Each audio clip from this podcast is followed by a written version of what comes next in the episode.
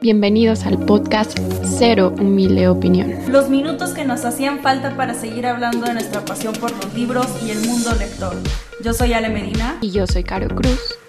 Y comenzamos. Hola a todos, ¿cómo están? Bienvenidos a este nuevo episodio de Cero Humilde Opinión. Hoy quiero saludar a los que van a regalar libros en esta Navidad porque es el mejor regalo, oigan. Y también paso a saludar a Ale y preguntarle, ¿cómo estás? Hola, Caro, estoy muy bien. Aunque el año está por terminar el día de hoy, en este episodio les hablaremos de inicios eh, memorables en libros. Eh, traemos tres libros cada quien y la verdad no puedo esperar a que nuestros escuchas nos dejen sus inicios memorables en nuestras redes sociales. Creo que es un tema eh, que casi no se habla, pero creo que puede dar como que muchísimo debate, ¿no? Entonces, vamos a comenzar. Antes de comenzar, Ale, quiero interrumpirte. Muy probablemente los tres libros que yo voy a decir ya me han oído recomendarlos, pero por algo los recomiendo tanto, oigan, y aquí quizá les dé algunos puntitos más en los que diga y merezcan su lugar. Así que seguramente la diversidad de lecturas la van a encontrar con Ale, pero eso se los va a agradecer su wishlist, o sea, menos libros eh, que agregar porque de seguro ya los he mencionado y ya deben de haberlos comprado, oigan. Entonces, Ale, haznos el honor de iniciar. Muy bien, yo voy a iniciar con eh, una escritora que fue un descubrimiento en este año y es Claudia Piñeiro. Y aquí les traigo Catedrales. Eh, que de hecho su primera línea cuando leí, bueno, cuando inicié el libro para empezar el epígrafe también me, este, me, pues también me impresionó mucho, pero cuando empecé a leer el libro y que vi que decía, no creo en Dios desde hace 30 años, yo me quedé así de que, a ver, amigas, este, amanecimos bravas, ¿no? O sea, de que, ¿qué pasó? Entonces, obviamente creo que eh, hace que el thriller, o sea, que es este libro, porque creo que para mí sí es como un thriller doméstico muy interesante, que tiene muchísimos eh, temas y que te va así envolviendo, envolviendo, envolviendo hace que desde un inicio ya tengas unas o, algo, o una o algunas preguntas en tu cabeza, ¿no? De que, a ver, ¿qué pasó? ¿Por qué? Y todo, ¿no? Los narradores en este libro son increíbles, o sea, súper interesantes, porque de hecho creo que tiene uno de los narradores eh, o una de las voces dentro de un libro que más me ha impresionado. No voy a decir de qué es para no spoilear pero eh, aquí Claudia toma muchos temas importantes vistos a través de, pues, de un ojo crítico hacia el fanatismo en la religión. Entonces, sí, es un libro sobre religión y otros temas súper, súper, súper fuertes, pero está buenísimo, no lo puedes soltar. Yo, la verdad, no supero esa línea y se van a dar cuenta que, bueno, trajimos tres cada quien. Yo no quise poner más porque la verdad es que Creo que es difícil a veces acordarse, pero ya para que uno se acuerde de esa línea es porque realmente es memorable. Para mí el nivel de enganche en este libro así desde el inicio, desde frase número uno, fue súper, súper alto. Me encanta porque tú estás diciendo que para que uno se acuerde, si sabes que yo fui a buscar cómo empezaban los libros, ¿verdad? O sea, tenía claro que libros me atraparon desde un momento, pero no es como que me lo sepa de memoria. Aquí las diferencias entre la memoria de Ale y la mía. Y si ya tienen rato escuchándonos, saben que aquí les rezamos a Catalina Aguilar Mastreta con Todos los días son nuestros, que es como su único libro, pero de verdad no me importa que sea el único porque lo amo mucho. O sea, me encantaría que fuera o que tuviera más, pero también me da como miedo la parte en que qué tal si no me va a gustar. Pero en esta ocasión les voy a platicar. Inicia justo así. ¿Conoces a Emiliano Cervera? ¿A cuál de todos? Porque hay varios. Ya con eso, oigan, es como que, como que hay varios y como que te da la misma respuesta en esa página, pero de inmediato te genera como la intriga.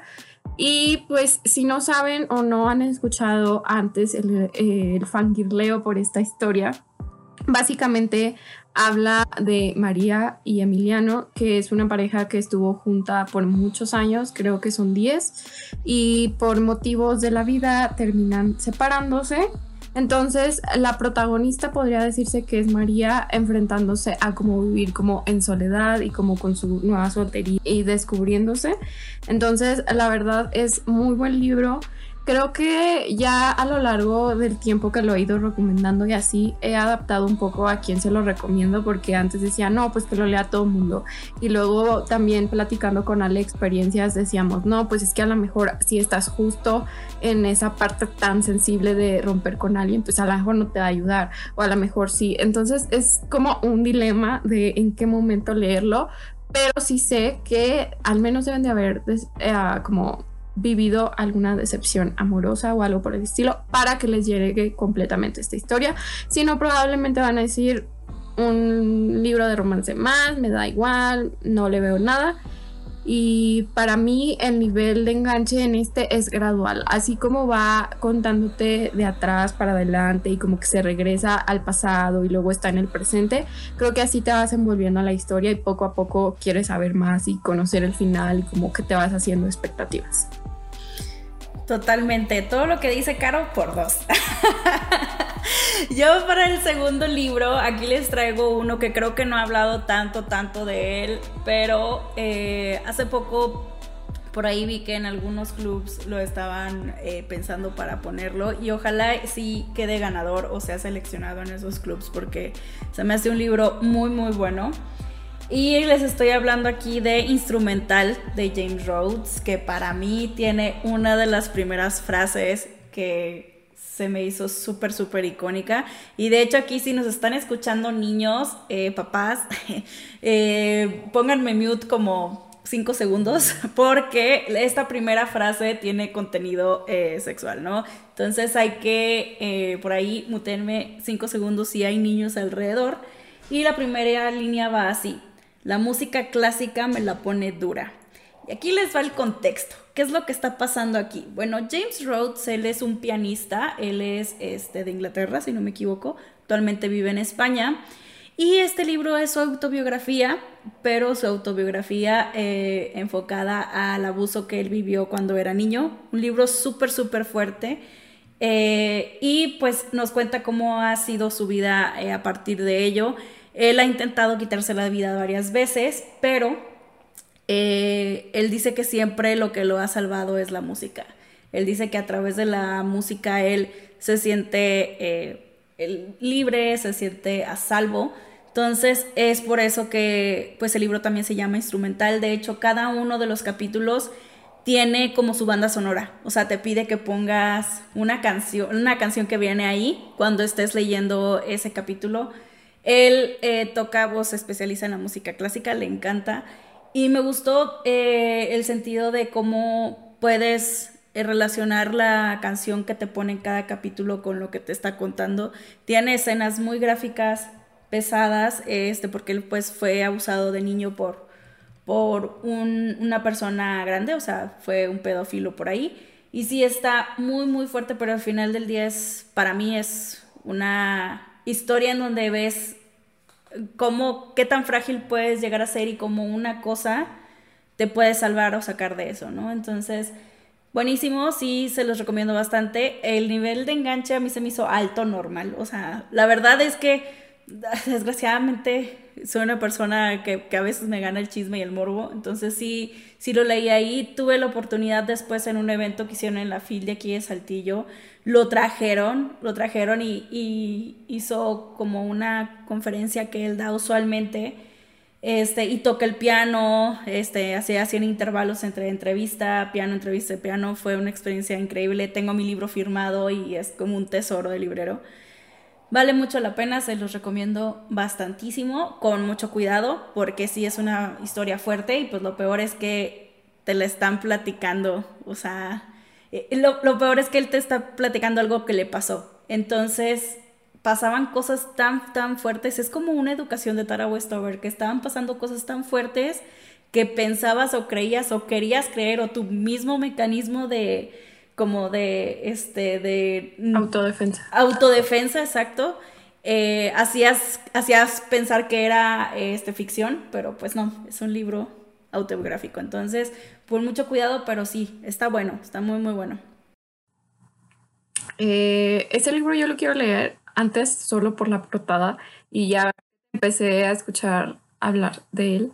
Sí dije, mm, qué interesante, como que quiero leer Entonces, creo que ese sí se va como a la lista. Deja tú, cuando vino a, a este evento, vino con un amigo de él que también sale en el libro y yo lo quería abrazar al señor. O sea, que se lo juro que quería llorar. O sea, porque le dije, tú eres, no sé qué. Porque él estaba así como que pasa, era antes de la pandemia, amigos, hace un chorro de años. Entonces él estaba como que, eh, es que vaya, se va a escuchar como que estaba bien cercano a la persona, ¿no? Y, y haz de cuenta que él estaba así como que antes de que te firmara el libro James, estaba en el inicio él de la fila como que diciéndole que vienes por la música o vienes por los libros. Para empezar eso se me hizo increíble. O sea, se me hizo súper increíble. Le dije, no books. Le dije, pero mi esposo pues es gran amante de la música. Dije, pero pues él puede básicamente venir por la música, ¿no? Dijo, ay, no, qué padre. Le dije, ¿tú eres? No, es que no les quiero decir quién, o sea, no les quiero spoilear. Y él me dice que sí, no me dice, dice, soy esta persona. Y yo, no, yo quería llorar. Se los juro que quería llorar. No lloré porque ya me tocaba de que me firmara el libro James, pero no, no, no. Este, son de esas personas que valen oro en, en, la vida de las personas.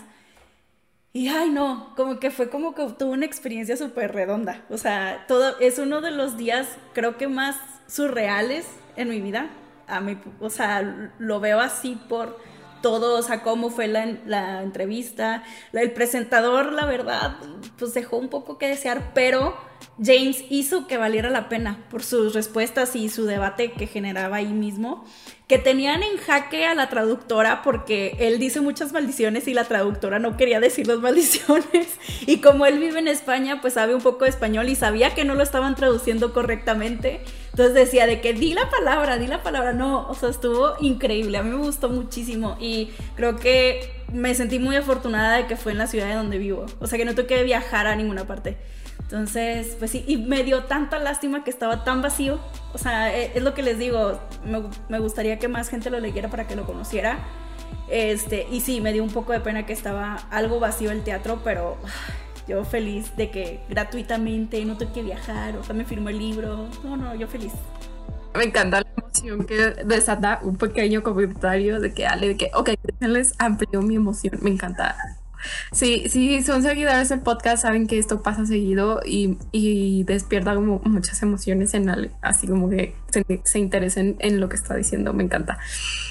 Este libro, no sé si sí lo había mencionado en algún otro episodio, es Hasta los huesos de J.R. Johansson. No sé eh, si la primera frase sea suficiente para que ustedes digan, wow, lo quiero leer, pero espero que mi explicación y experiencia así lo sea, porque su primera línea dice, hola Harley, lo siento cariño. O sea, nada como mm, quizá a lo mejor así suelto pues está como un poco enigmático, pero es que justo es como el inicio de un mensaje o un correo electrónico y aquí el contexto de lo que trata la historia es de esta chica que es una adolescente como con una problemática familiar eh, principal. Entonces, como que para resolver ese asunto, se va de vacaciones con una tía y una prima y resulta que terminó en París, ¿no? O sea, de vacaciones en París para resolver sus problemas. Eh, entonces su prima organiza junto con sus amigos de que, ah, pues vamos a hacer una excursión y vámonos a las catacumbas famosas de París. Y se van y aquí como que el meollo de todo es que terminan atrapados y solos y en la oscuridad de esas catacumbas.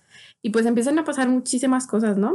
Eh, si ustedes han visto la película en la Tierra como en el infierno y les gusta, muy probablemente les vaya a gustar este libro porque tiene muchas comparaciones por donde sucede y como por la vibra de estar en problemas y así.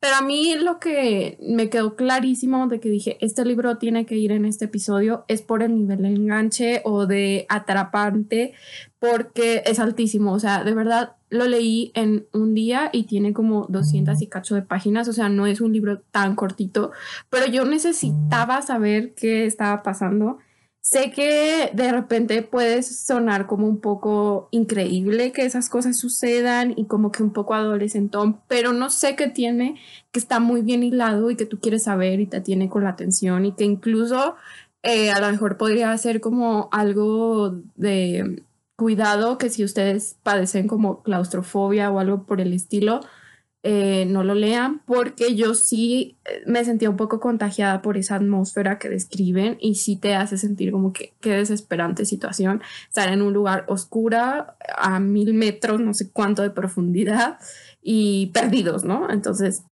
para que lo tomen en cuenta, pero de verdad es buenísimo, me encanta. Lo amé porque justo cuando lo leí tenía mucho sin leer un libro como tan atrapante y ese día que me lo acabé dije, wow, creo que me volví loca porque es muy buena como está hilado. Wow, es que dijiste catacumbas y yo, oh, demonios, lo quiero leer. y bueno, aquí el último libro que les traigo es Entre los Rotos de Alaide Ventura Medina. Eh, que, bueno, no les traigo solamente la primera línea, les traigo como el primer párrafo, porque eh, a mí sí me atrapó, o sea, sí me atrapó. A pesar de que creo que el nivel de enganche es medio, puede llegar a ser medio, creo que me disfruté tanto esa primera página que dije, lo tengo que terminar. O sea, no me puedo quedar a medias con este libro. Y va así. Es importante tener un cómplice. No indispensable, pero parece buena idea contar con alguien que también provenga de aquel lugar. Ojos que conocieron la misma guerra, que perdieron la misma patria. Y se me hizo increíble. O sea, yo estaba, no, no, no, no, no. Alguien eh, que, bueno, aquí tenemos a, la, al aire eh, que nos cuenta esta historia que es súper suya porque es como un, poco autobiográfica. Y nos habla de cómo, pues, dos hermanos, o sea, eh, ella y su hermano, viven una situación, bueno, una misma situación, pero la ven de diferente forma. Es como si el cristal con el que vieran su vida tuviera un filtro diferente y eso me pareció increíble. Su narrativa es un poco alternativa, pero muy disfrutable. Utiliza un recurso que la verdad amigos no sé cómo se llama ese recurso, pero como que utiliza muchos adjetivos, creo que son adjetivos, sí, adjetivos, este, en una misma frase así con comas Ah, y, como que los, más bien como que da, es que no, no sé cómo decirlo, da como el significado de las palabras. O como por ejemplo decir, hermano, esto y esto y esto, pero esto, ¿no? Algo así, no sé cómo se le llama ese recurso, amigos, no soy científica literaria, pero lo disfruté muchísimo. Yo lo leí, o sea, lo leí así en una nada. Muy, muy, muy padre. Y lo que me gustó es que ella eh, te cuenta la historia a través de fotografías que su hermano eh, tenía en una caja. Entonces es así como también muy interesante esa parte. Aparte, debo de, eh, en lo que es, así como dijo Caro, en el libro de instrumental y en este libro las portadas son parte del enganche porque están increíbles las portadas de estos libros. Ahí se las dejamos en los reels de, de esta semana pero sí están súper increíbles las, las portadas de estos libros. La de Catedrales, bueno, pues es una portada de Alfaguara, no les podemos pedir tanto, pero este, lo que es instrumental como en eh, Entre los Rotos, creo que es guau, o sea, esas portadas también son muy buenas, pero su contenido es aún, aún, aún mejor. Ahorita que hablas de portadas, creo que aplica lo mismo con mis libros, ¿eh? O sea, este último que les voy a mencionar, pues ah, no tanto porque básicamente es puro texto, pero los otros dos tienen portadas muy bonitas.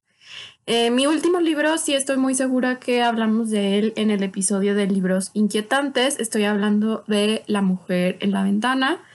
Esta historia que ha sido como tan polémica, espero que si ustedes no conocen la historia, más bien, si ustedes conocen la historia, espero que no sea por la película, porque híjole, no, qué espanto. Pero si no la han conocido o quisieran quitarse esa impresión, les voy a leer, eh, también hice poquito trampa porque son las dos primeras frases, les voy a leer eso, que es, su marido está a punto de llegar, esta vez la descubrirá. O sea, como que ya desde ahí dices, ¿qué demonios? O sea, ¿qué, qué va a descubrir? ¿Qué hizo? Y ya te da como toda esa como intriga, ¿no? Y ya al final cuando descubres como todo, dices, wow, o sea, qué buen inicio, como que me encanta ese inicio. Em, si les digo, si no han escuchado de qué va, básicamente es una mujer que está sola en su casa a partir de varios sucesos que pues la llevaron a literal recluirse, no salir, tener miedo, fobia a estar en el exterior. Entonces su forma de entretenimiento es espiar a los vecinos y un día a, espiar a los vecinos a través de su ventana. Y un día ve algo que no debería de haber visto. Literal, esa es una de las partes que viene como en la portada, ¿no? Me encanta mucho cómo está como narrado, creo que igual va alternando como capítulos del pasado y del presente y así pero no se hace nada como difícil distinguir eh, los tiempos y aparte la forma en que ella se siente y así como que te mete en su papel, como que dices, wow, la entiendo y algo fuerte está viviendo y como siempre es esa intriga casi que hasta las últimas páginas de qué la hizo tener esa fobia y por qué está ahí y qué pasó con su familia, pues para mí el nivel de enganche o, de atrapante es alto. ¿Por qué? Porque no te lo van a, como que descubrir hasta el final. Aparte de que luego van pasando cosas como que ya entra alguien a su casa y como así detallitos que dices, ¿y esto cómo va? O sea, empiezas a crear teorías y creo o me atrevo a equivocarme en que es muy difícil que le vayas a atinar. O sea, de verdad, al final es de que, wow, no sé, me gusta mucho ese libro eh, creo que en ese episodio también lo mencionamos, de que el autor tuvo toda una polémica porque él decía como que había vivido una situación similar y así, después se descubrió que fue como una estrategia de marketing y eso, pero fuera de que haya echado mentiras o lo que sea, me gusta como la idea de cómo lo llevó a cabo. Ok, sí, la verdad la película es malísima. Yo tengo pendiente de leer el libro, este, porque sí, Caro me ha dicho de que no, no, no, por favor, dale una oportunidad al libro, la película es malísima y sí, efectivamente no, o sea, no. Imagínense el nivel de mala que para que alguien que no haya leído como el libro diga, ay no, qué flojera, no me gusta. O sea, ahora que siempre pasa, de que comparas libro y película, imagínense compararlo y darte cuenta de que neta no lograron adaptar algo bonito. los efectos especiales, ay Dios, o sea, jamás los voy a superar, sí, jamás. sí, es que, ay no, así como de primaria, como obra de teatro de primaria. Creo que así vamos a cerrar como este episodio con un poquito de run hacia las películas. Eh, muchas gracias por escucharnos nuevamente. Esperamos muy contentas y emocionadas que ustedes nos dejen sus libros con inicios memorables, que estoy segura que van a tener bastantes recomendaciones. Sí, eh, de hecho, pónganos en, el, en, los comentarios si les gustaría que habláramos de finales memorables. No sé, tal vez tengamos por ahí guardados este, alguno de los mejores o, o que tengamos alguno de los mejores finales así en libros en nuestra mente. Y también no olviden que pueden dejarnos eh, pues estos comentarios, tanto si quieren uno de eh, mejores finales o también si nos quieren poner algunos de sus inicios memorables o simplemente platicar este, con nosotras. Recuerden que nos pueden encontrar en redes sociales, eh, tanto en TikTok como en Instagram como Ser Humilde Opinión. Y pues nos escuchamos a la próxima. Adiós. Bye.